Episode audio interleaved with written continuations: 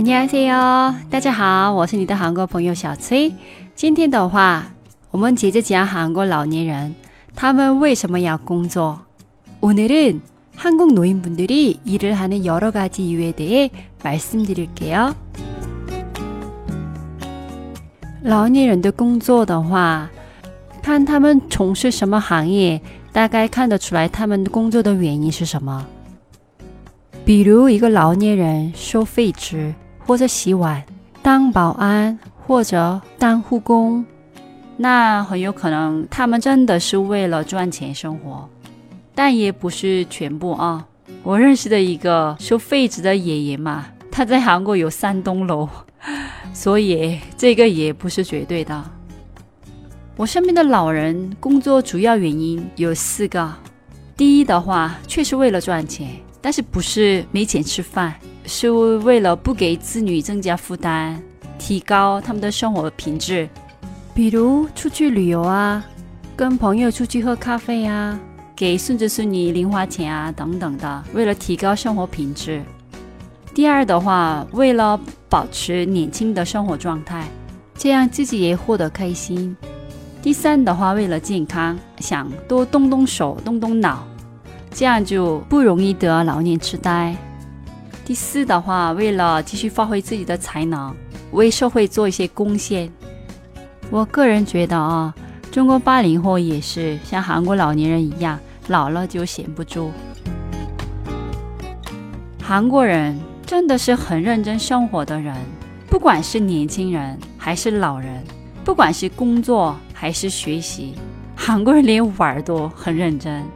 好像都不知道要怎么休息一样，所以很多人退休了以后都不知道要干嘛，很不容易适应什么都可以不做的生活。所以退休的老人也容易得抑郁症。在韩国，很多老人退休了以后，为了自己的梦想和幸福，还是愿意继续学习或者工作，比如学习怎么做咖啡啊，当模特、演员、学外语等等。所以现在在韩国有七十多岁的模特，七十五岁的退休摄影师去拍这些老年模特。我妈妈也是啊，她以前是公司副总，她退休了以后，六十岁跟二十多岁的年轻，还有几个五十多岁的同学一起上了大学，她学了她最感兴趣的社会福利专业。现在他是为了帮助别人，也是为了保持年轻的心态，继续工作。他所有的工资都是捐款给需要帮助的人。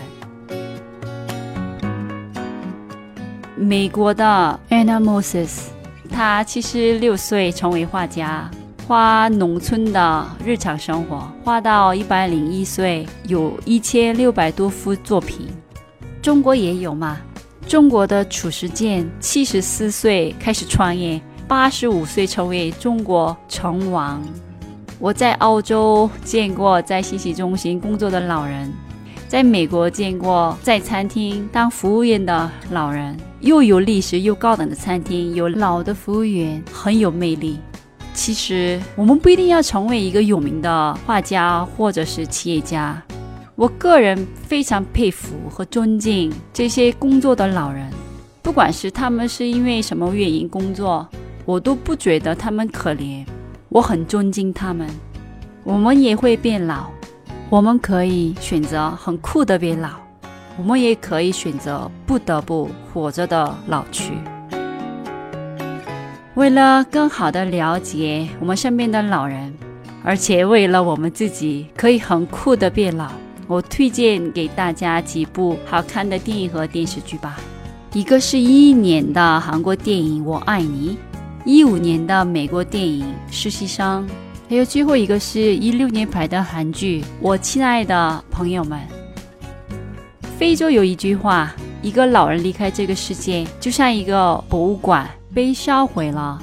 多关心一下你身边的老人吧，他们有我们不知道的世界。 那今天到这里了，그럼다음에또만나요안녕히계세요